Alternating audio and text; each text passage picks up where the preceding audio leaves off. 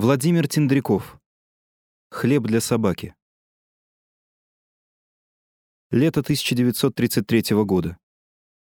У прокопченного, крашеного казенной охрой вокзального здания за вылущенным заборчиком сквозной березовый скверик. В нем прямо на утоптанных дорожках, на корнях, на уцелевшей пыльной травке валялись те, кого уже не считали людьми. Правда, у каждого в недрах грязного, вшивого тряпья — должен храниться, если не утерян, замусоленный документ, удостоверяющий, что предъявитель всего носит такую-то фамилию, имя, отчество, родился там-то, на основании такого-то решения сослан с лишением гражданских прав и конфискацией имущества. Но уже никого не заботило, что он, имя рек, лишенец, отмовысланный, не доехал до места. Никого не интересовало, что он, имя рек, лишенец, Нигде не живет, не работает, ничего не ест. Он выпал из числа людей. Большей частью это раскулаченные мужики из-под Тулы, Воронежа, Курска, Орла, со всей Украины.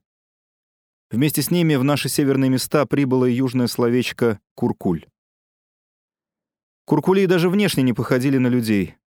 Одни из них, скелеты, обтянутые темной, морщинистой, казалось, шуршащей кожей, скелеты с огромными, кротко горящими глазами. Другие, наоборот, туго раздуты. Вот-вот лопнет посиневшая от натяжения кожа.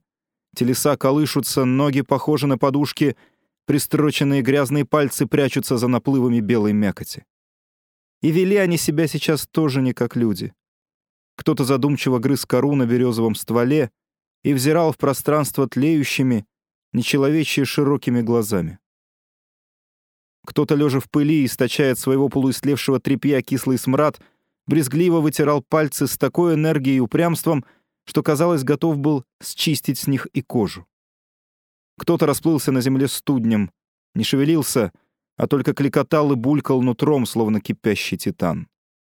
А кто-то уныло запихивал в рот пристанционный мусорок с земли. Больше всего походили на людей те, кто уже успел помереть.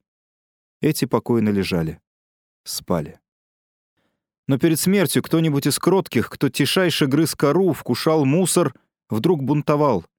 Вставал во весь рост, обхватывал лучинными ломкими руками гладкий сильный ствол березы, прижимался к нему угловатой щекой, открывал рот, просторно черный, ослепительно зубастый, собирался, наверное, крикнуть испепеляющее проклятие, но вылетал хрип, пузырилась пена. Обдирая кожу на костистой щеке, бунтарь, сползал вниз по стволу и затихал насовсем. Такие после смерти не походили на людей. По обезьяне сжимали деревья. Взрослые обходили скверик. Только по перрону вдоль низенькой оградки бродил по долгу службы начальник станции в новенькой форменной фуражке с кричаще красным верхом. У него было оплывшее свинцовое лицо, он глядел себе под ноги и молчал. Время от времени появлялся милиционер Ваня Душной. Степенный парень, застывший миной «Смотри ты у меня». «Никто не выполз?» — спрашивал он у начальника станции. А тот не отвечал, проходил мимо, не подымал головы. Ваня Душной следил, чтобы куркули не расползались из скверика, ни на перрон, ни на пути. Мы, мальчишки, в сам скверик тоже не заходили, а наблюдали из-за заборчика. Никакие ужасы не могли задушить нашего зверушечьего любопытства. Окаменев от страха, брезгливости, изнемогая от упрятанной панической жалости, мы наблюдали за короедами, за вспышками бунтарей, кончающимся хрипом, пеной, сползанием по стволу вниз. Начальник станции, красная шапочка, однажды повернулся в нашу сторону, воспаленно темным лицом, долго глядел, наконец изрек то ли нам, то ли самому себе, то ли вообще равнодушному небу.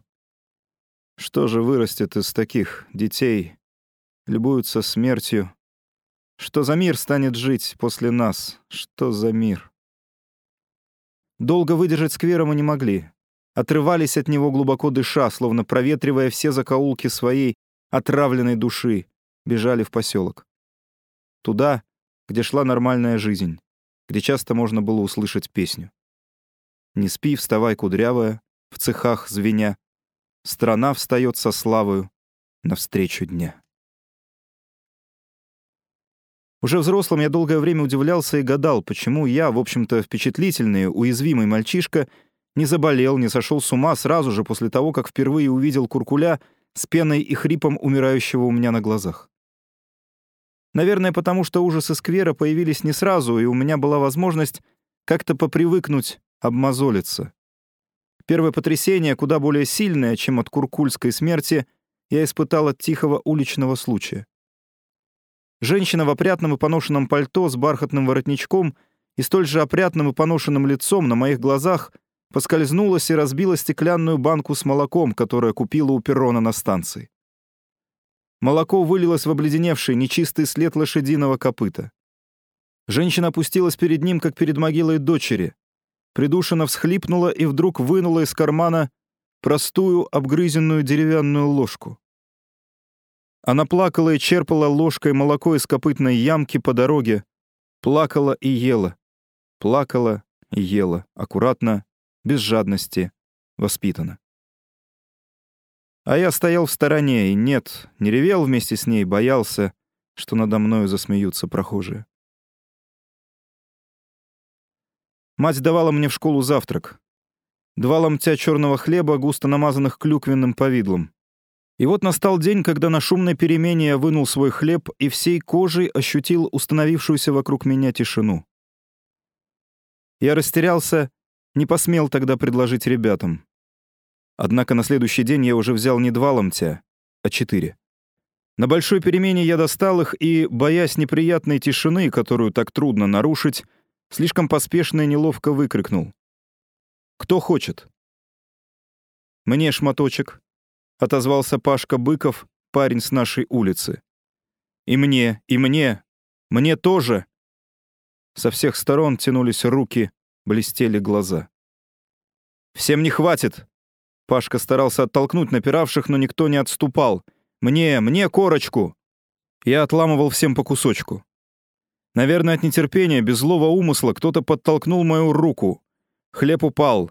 Задние, желая увидеть, что же случилось с хлебом, наперли на передних, и несколько ног прошлось по кускам, раздавило их. «Похорукий!» — выругал меня Пашка. И отошел. За ним все поползли в разные стороны. На окрашенном повидлом полу лежал растерзанный хлеб. Было такое ощущение, что мы все в горячах нечаянно убили какое-то животное. Учительница Ольга Станиславовна вошла в класс. Потому как она отвела глаза, как спросила не сразу — а съели приметной запинкой, я понял, она голодна тоже. Это кто же такой сытый? И все те, кого я хотел угостить хлебом, охотно, торжественно, пожалуй, со злорадством, объявили. Володька Тинков сытый. Он это. Я жил в пролетарской стране и хорошо знал, как стыдно быть у нас сытым. Но, к сожалению, я действительно был сыт. Мой отец, ответственный служащий, получал ответственный паёк. Мать даже пекла белые пироги с капустой и рубленым яйцом. Ольга Станиславовна начала урок. В прошлый раз мы проходили правописание. И замолчала. В прошлый раз мы... Она старалась не глядеть на раздавленный хлеб. «Володя Тинков, встань, подбери за собой». Я покорно встал, не пререкаясь, подобрал хлеб стер вырванным из тетради листком клюквенное повидло с пола. Весь класс молчал, весь класс дышал над моей головой.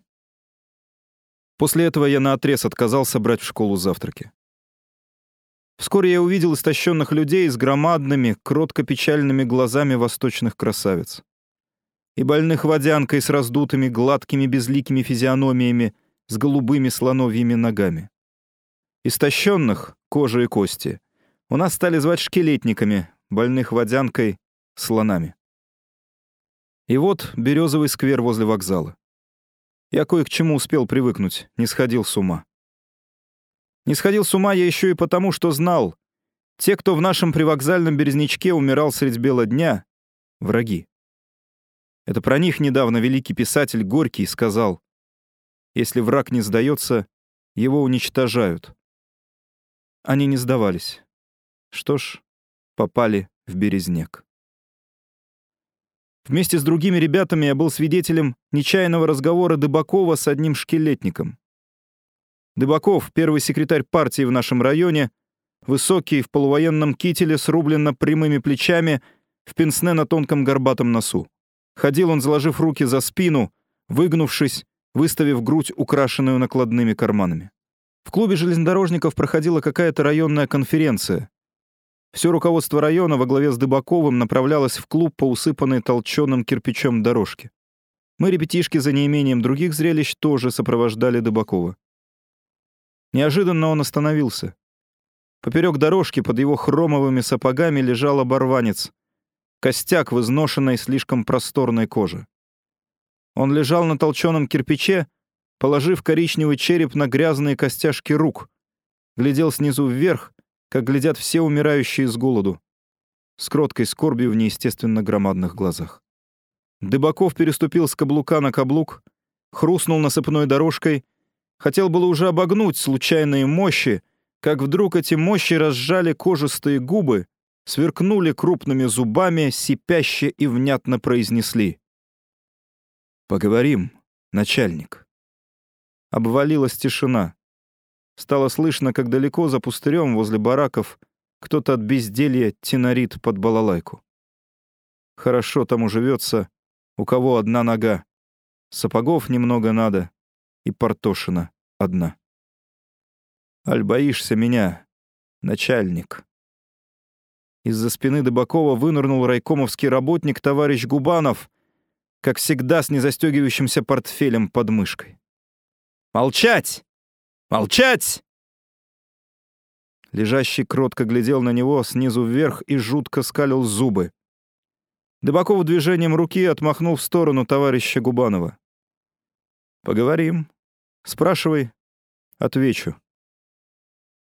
Перед смертью скажи, за что? За что меня? Неужели всерьез за то, что две лошади имел?» Шелестящий голос. «За это», — спокойно и холодно ответил Дыбаков. «И признаешься. Ну, зверюга!» «Молчать!» — подскочил опять товарищ Губанов, и снова Дыбаков небрежно отмахнул его в сторону. «Дал бы ты рабочему хлеб за чугун. «Что мне ваш чугун? С кашей есть». «То-то и оно. А вот колхозу он нужен. Колхоз готов за чугун рабочих кормить. Хотел ты идти в колхоз, только честно». «Не хотел». «Почему?» «Всяк за свою свободушку стоит. Да не свободушка причина, а лошади. Лошадей тебе своих жаль. Кормил, холил и вдруг отдай. Собственности своей жаль. Разве не так? Доходяга помолчал, помигал скорбно и, казалось, даже готов был согласиться. «Отымей лошадей, начальник, и остановись. Зачем же еще из живота лишать?» — сказал он. «А ты простишь нам, если мы отымем? Ты за спиной нож на нас точить не станешь, честно?»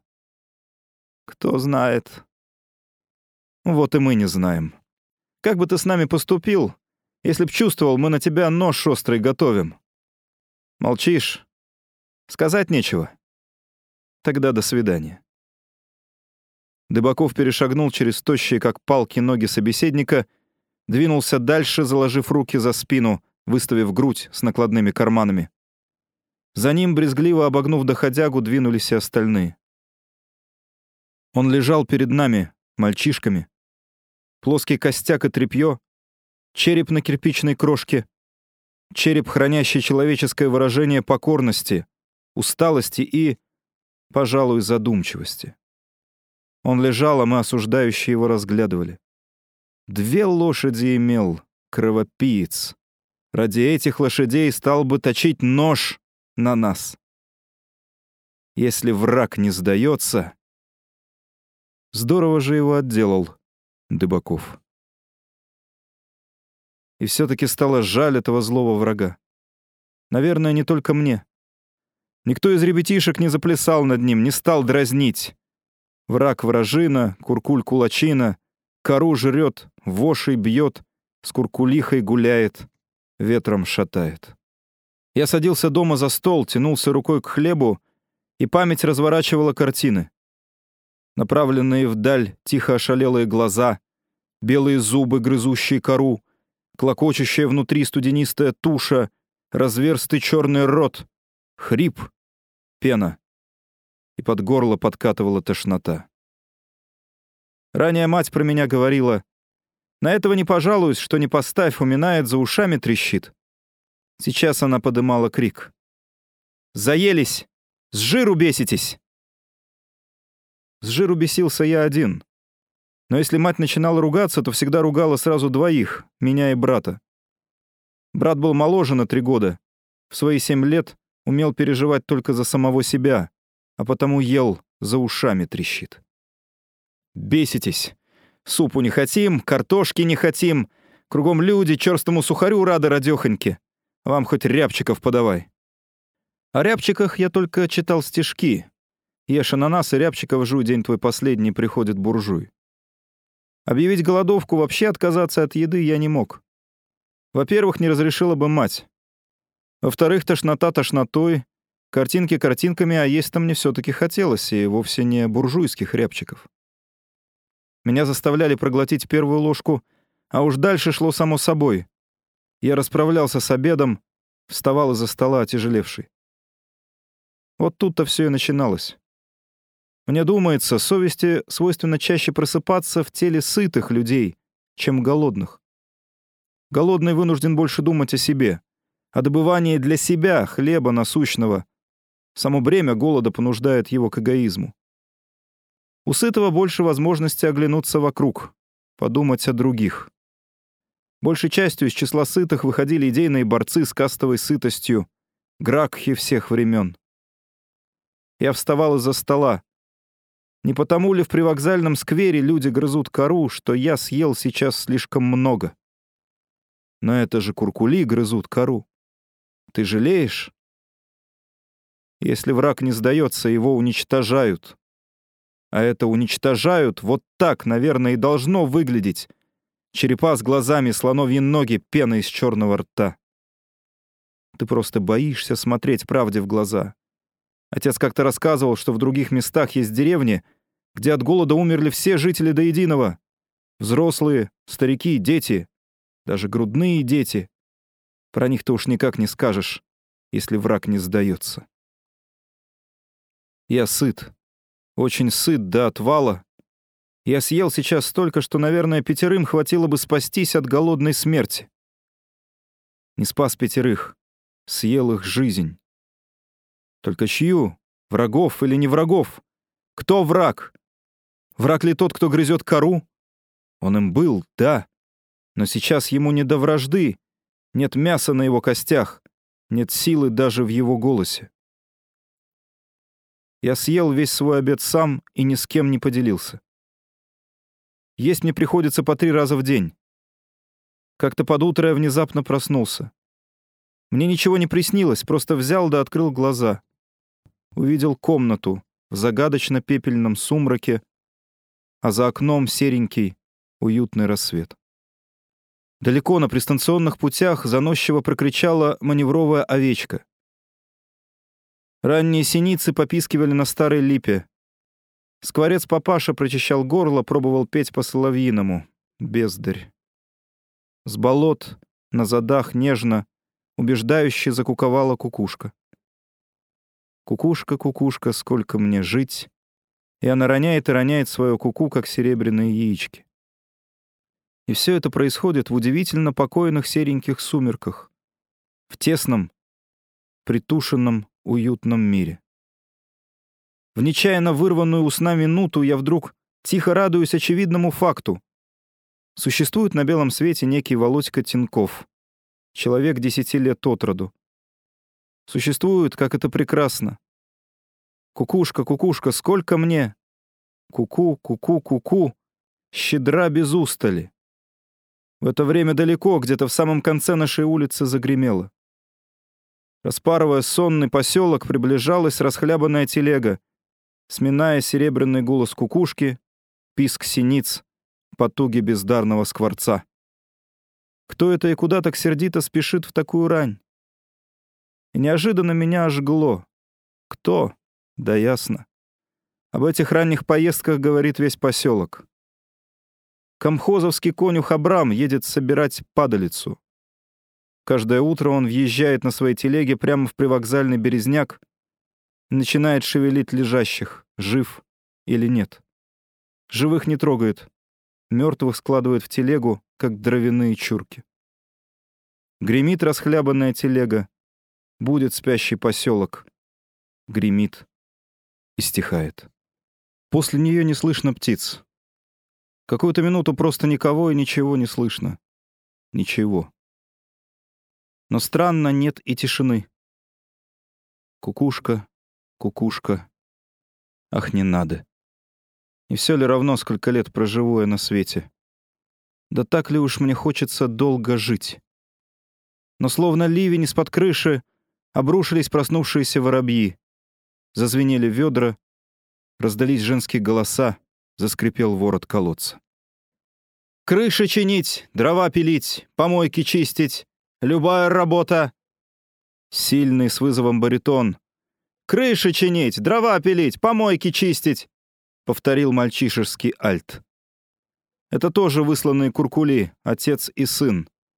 Отец высокий, косляво-плечистый, бородатый, сурово важный, сын, жилисто-худенький, веснушчатый, очень серьезный, постарше меня, года на два, на три. Каждый наш день начинается с того, что они громко, в два голоса, почти высокомерно предлагают поселку чистить помойки. Я не должен есть свои обиды один. Я обязан с кем-то делиться. С кем?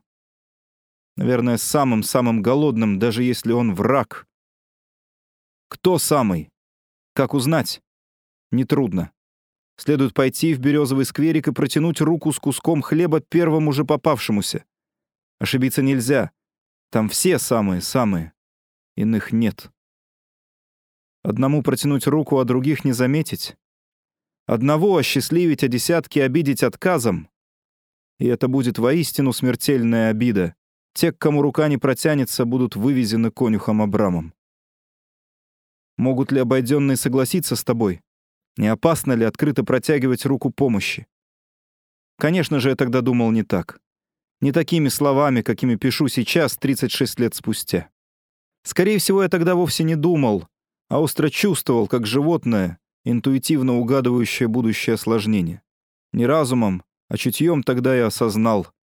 Благородное намерение, разломи пополам свой хлеб насущный, поделись с ближним, можно свершить только тайком от других только воровски. Я украдкой, воровски не доел то, что поставила передо мной на стол мать. Я воровски загрузил в свои карманы честно сэкономленные три куска хлеба, завернутый в газету комок пшеной каши величиной с кулак и чистый, совершенный, как кристалл, кусочек сахара рафинада. Среди бела дня я вышел на воровское дело, на тайную охоту на самого, самого голодного. Я встретил Пашу Быкова, с которым учился в одном классе. Жил на одной улице. Дружить не дружил, а враждовать остерегался. Я знал, что Пашка голоден всегда, днем и ночью. До обеда и после обеда. Семья Быковых, семь человек, все семеро живут на рабочей карточке отца, который работает сцепщиком на железной дороге. Но я не поделился с Пашкой хлебом. Не самый. Я встретил скрюченную бабку Обноскову, которая жила тем, что собирала на обочинах дорог, на полях, на опушках леса травки и корешки, сушила, варила, парила их. Другие такие одинокие старухи все поумирали. Я не поделился с бабкой. Еще не самое. Мимо меня протрусил Борис Исакович Зильбербрунер в галошах, привязанных веревочками к грязным лодыжкам. Если бы я встретил этого Зильбербрунсера раньше, то, как знать, возможно, решил, тот самый. Недавно он был одним из шкелетников, торчащих возле столовки, но приноровился делать рыболовные крючки из проволоки. За них платили даже куриными яйцами. Наконец я налетел на одного из шатающихся по поселку слонов.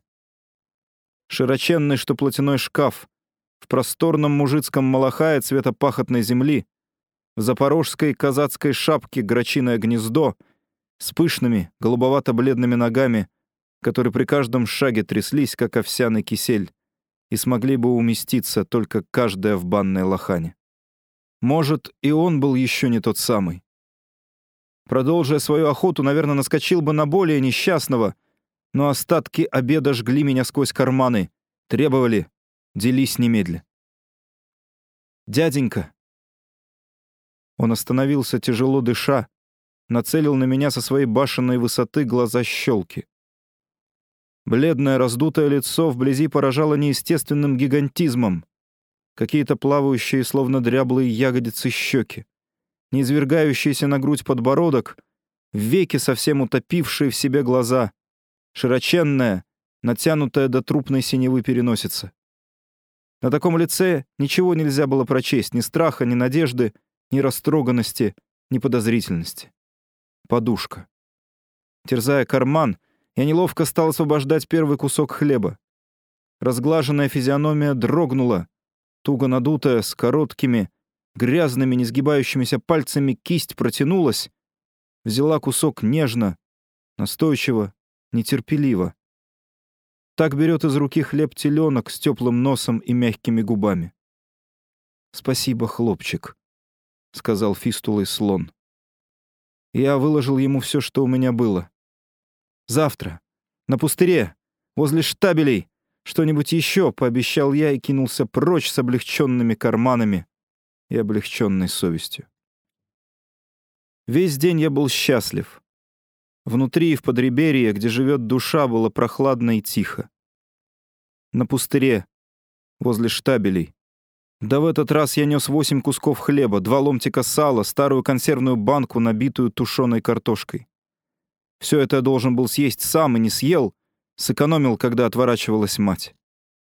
Я бежал к пустырю в припрыжку, придерживая обеими руками оттопырившуюся на животе рубаху. Чья-то тень упала мне под ноги. «Молодой человек, молодой человек, молю, уделите минутку». Ко мне ли обращаются столь почтительно? Ко мне. Поперек дороги стояла женщина в пыльной шляпке известная всем по прозвищу Отрыжка. Она была не слонихой, не шкелетницей, просто инвалидкой, изуродованной какой-то странной болезнью. Все ее сухое тело неестественно измято, скрючено, вывернуто, плечики перекошены, спина откинута, маленькая птичья голова в замусоленной суконной шляпке с тусклым перышком где-то далеко позади всего тела. Время от времени эта голова делает отчаянное встряхивание, словно хозяйка собирается лихо воскликнуть, Эх, и спляшу вам!» Но отрыжка не плясала, а обычно начинала сильно-сильно подмигивать всей щекой. Сейчас она подмигивала мне и говорила страстным, слезливым голосом. «Молодой человек, поглядите на меня. Не стесняйтесь, не стесняйтесь, внимательней. Вы когда-нибудь видели обиженное Богом существо?» Она подмигивала и наступала на меня. Я пятился. «Я больна, я беспомощна но у меня дома сын. Я мать. Я люблю его всей душой. Я готова на все, чтобы его накормить. Мы оба забыли вкус хлеба, молодой человек. Маленький кусочек, прошу вас. Веселое до жути подмигивание всей щекой. Черная рука с грязной тряпочкой, чтобы промокнуть глаза.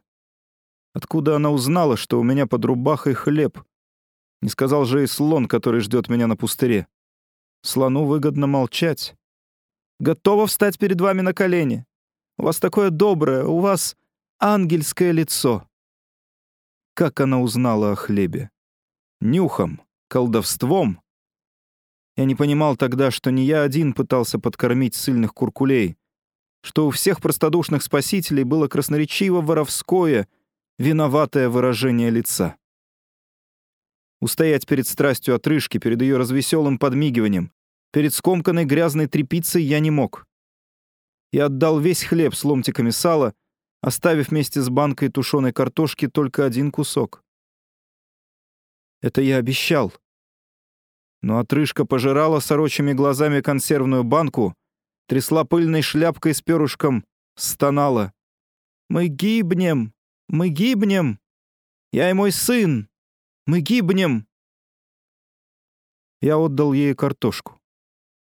Она засунула банку под кофту, жадно блеснула глазом на оставшийся в моей руке последний ломоть хлеба, дернула головой, эх, спляшу, еще раз подмигнула щекой, пошла прочь. накрененная на бок, как тонущая лодка. Я стоял и разглядывал хлеб в руке. Кусок был мал, завожен в кармане, помят, а ведь я сам позвал, приходи на пустырь. Я заставил голодного ждать целые сутки. Сейчас я ему поднесу такой вот кусочек. Нет, уж лучше не позориться. И я с досады, да и с голода тоже, не сходя с места, съел хлеб. Он неожиданно был очень вкусен и ядовит. Целый день после него я чувствовал себя отравленным. Как я мог вырвать изо рта у голодного? Как я мог? А утром, выглянув в окно, я похолодел. Под окном у нашей калитки торчал знакомый слон. Он стоял, облаченный в свой необъятный кафтан цвета свежеспаханного поля, сложив жабьи мягкие руки на тучном животе. Ветерок шевелил грязный мех на его казацкой шапке. Недвижим и башнеподобен. Я сразу почувствовал себя гадким лисенком, загнанным в нору собакой. Он может простоять до вечера.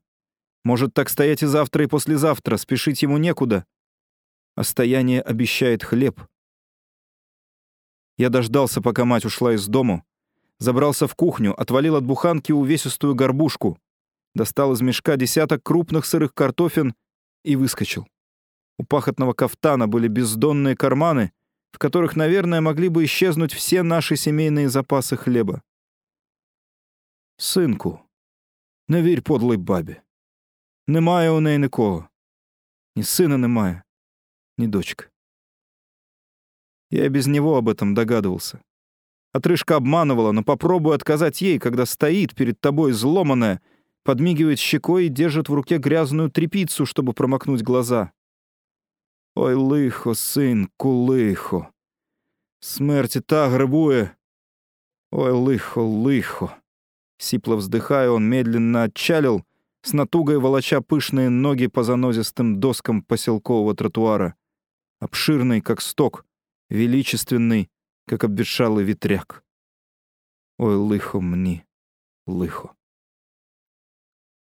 Я повернулся к дому и вздрогнул. Передо мной стоял отец. На гладко выбритой голове играет солнечный зайчик. Тучновато-плотный, в парусиновой гимнастерке, перехваченной тонким кавказским ремешком с бляшками. Лицо не хмурое и глаза не завешены бровями. Спокойное, усталое лицо. Шагнул на меня, положил на мое плечо тяжелую руку и надолго загляделся куда-то в сторону. Наконец спросил. «Ты дал ему хлеба?» «Дал». И он снова вглядывался вдаль. «Я люблю своего отца и горжусь им. О Великой революции, о гражданской войне сейчас поют песни и складывают сказки. Это о моем отце поют, о нем складывают сказки. Он из тех солдат, которые первыми отказались воевать за царя, арестовали своих офицеров. Он слышал Ленина на финском вокзале. Он видел его стоящим на броневике, живым, не на памятнике. Он был в гражданскую комиссаром 416-го ревполка. У него на шее рубец от колчаковского осколка. Он получил в награду именные серебряные часы. Их потом украли, но я сам держал их в руках, видел надпись на крышке. За проявленную храбрость в боях с контрреволюцией.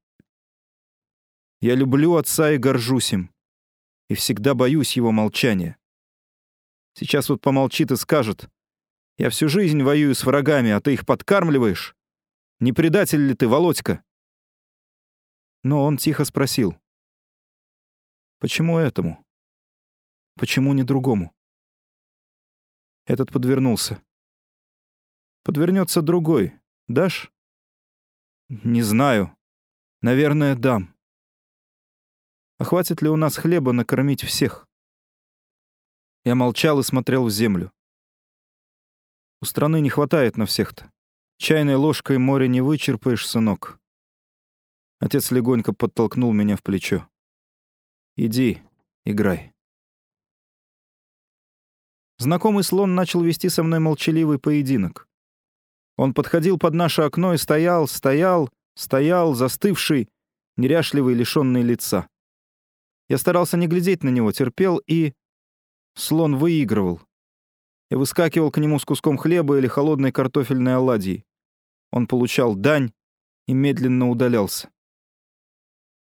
Однажды, выскочив к нему с хлебом и хвостом трески, выловленным из вчерашней похлебки, я вдруг обнаружил, что под нашим забором на пыльной траве валяется еще один слон, укрытый извожженной, когда-то черной железнодорожной шинелью. Он лишь приподнял навстречу мне нечесанную в колтунах и болячках голову и прохрипел «Мальчик, помираю!» Я увидел, что это правда. Отдал ему кусок вареной трески. На следующее утро под нашим забором лежали еще три шкелетника. Я попадал уже в полную осаду, я теперь не мог уже ничего вынести, чтобы откупиться. Пятерых не подкормишь от своих обедов и завтраков, да и запасов у матери на всех не достанет. Брат бегал, смотрел на гостей, возвращался возбужденно радостный. Еще один шкелетник к Володьке приполз. Мать ругалась.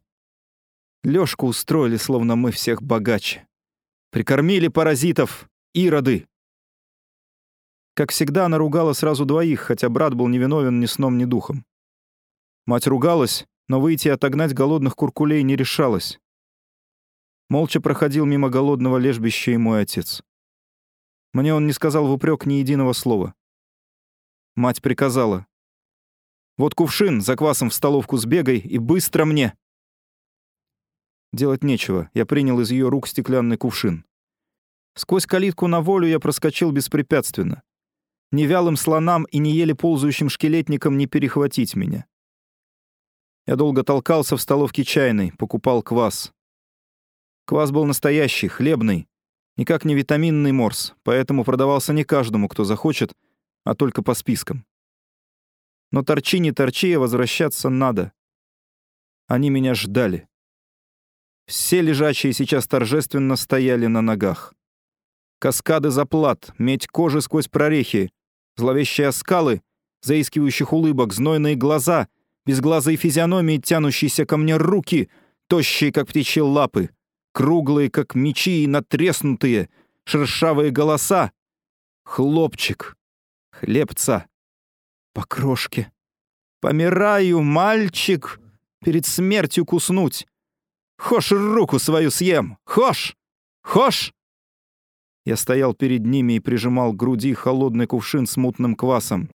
«Хлебца! Корочку! Хош руку свою!» И вдруг со стороны, энергично тряся пером на шляпке, налетела отрыжка. «Молодой человек! Молю! На коленях молю!» Она действительно упала передо мной на колени, заламывая не только руки, но и спину и голову, подмигивая куда-то вверх, в синее небо, Господу Богу. И это была уже лишка. У меня потемнело в глазах. Из меня рыдающим галопом вырвался чужой дикий голос. «Уходите! Уходите! Сволочи! Гады! Кровопийцы! Уходите!» Отрыжка деловито поднялась, стряхнула мусор с юбки.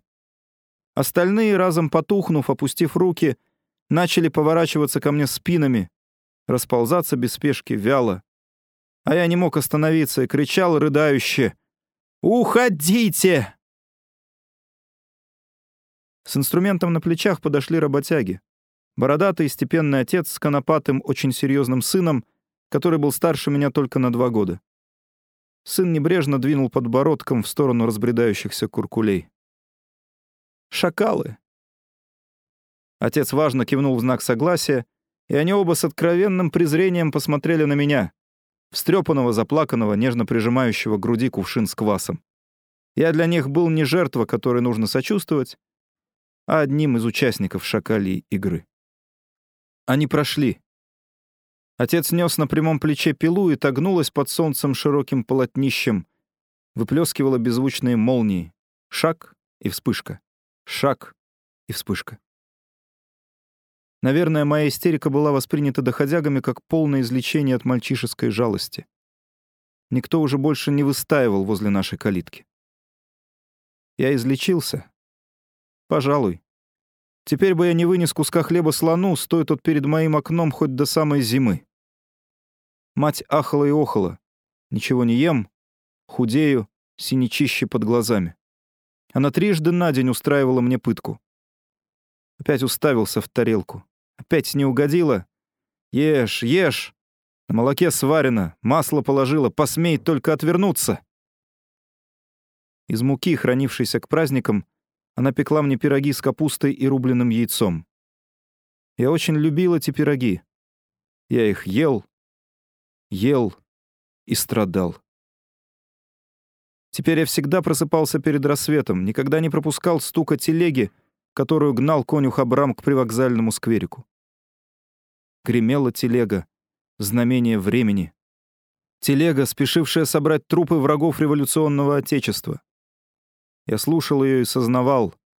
Я дурной, неисправимый мальчишка. Ничего не могу с собой поделать. Жалею своих врагов. Как-то вечером мы сидели с отцом дома на крылечке. У отца в последнее время было какое-то темное лицо. Красные веки. Чем-то он напоминал мне начальника станции, гулявшего вдоль вокзального сквера в красной шапке. Неожиданно внизу под крыльцом, словно из-под земли, выросла собака. У нее были пустынно-тусклые, какие-то непромыто желтые глаза и ненормально взлохмаченная на боках, на спине, серыми клоками шерсть. Она минуту-другую пристально глядела на нас своим пустующим взором и исчезла столь же мгновенно, как и появилась. «Что это у нее шерсть так растет?» — спросил я. Отец помолчал, нехотя пояснил. «Выпадает от голода. Хозяин ее сам, наверное, с голодухи плешивеет. Меня словно обдало банным паром. Я, кажется, нашел самое, самое несчастное существо в поселке. Слонов и шкелетников нет-нет, да и кто-то пожалеет, пусть даже тайком, стыдясь про себя, нет-нет, да и найдется дурачок вроде меня, который сунет им хлебца. А собака? Даже отец сейчас пожалел не собаку, а ее неизвестного хозяина. С голодухи плешивит. Сдохнет собака, и не найдется даже Абрама, который бы ее прибрал. На следующий день я с утра сидел на крыльце с карманами, набитыми кусками хлеба. Сидел и терпеливо ждал, не появится ли та самая. Она появилась, как и вчера, внезапно, бесшумно, уставилась на меня пустыми немытыми глазами. Я пошевелился, чтобы вынуть хлеб, и она шарахнулась. Но краем глаза успела увидеть вынутый хлеб. Застыла, уставилась издалека на мои руки, пусто, без выражения. «Иди. Да иди же. Не бойся». Она смотрела и не шевелилась, готовая в любую секунду исчезнуть. Она не верила ни ласковому голосу, ни заискивающим улыбкам, ни хлебу в руке. Сколько я не упрашивал, не подошла, но и не исчезла.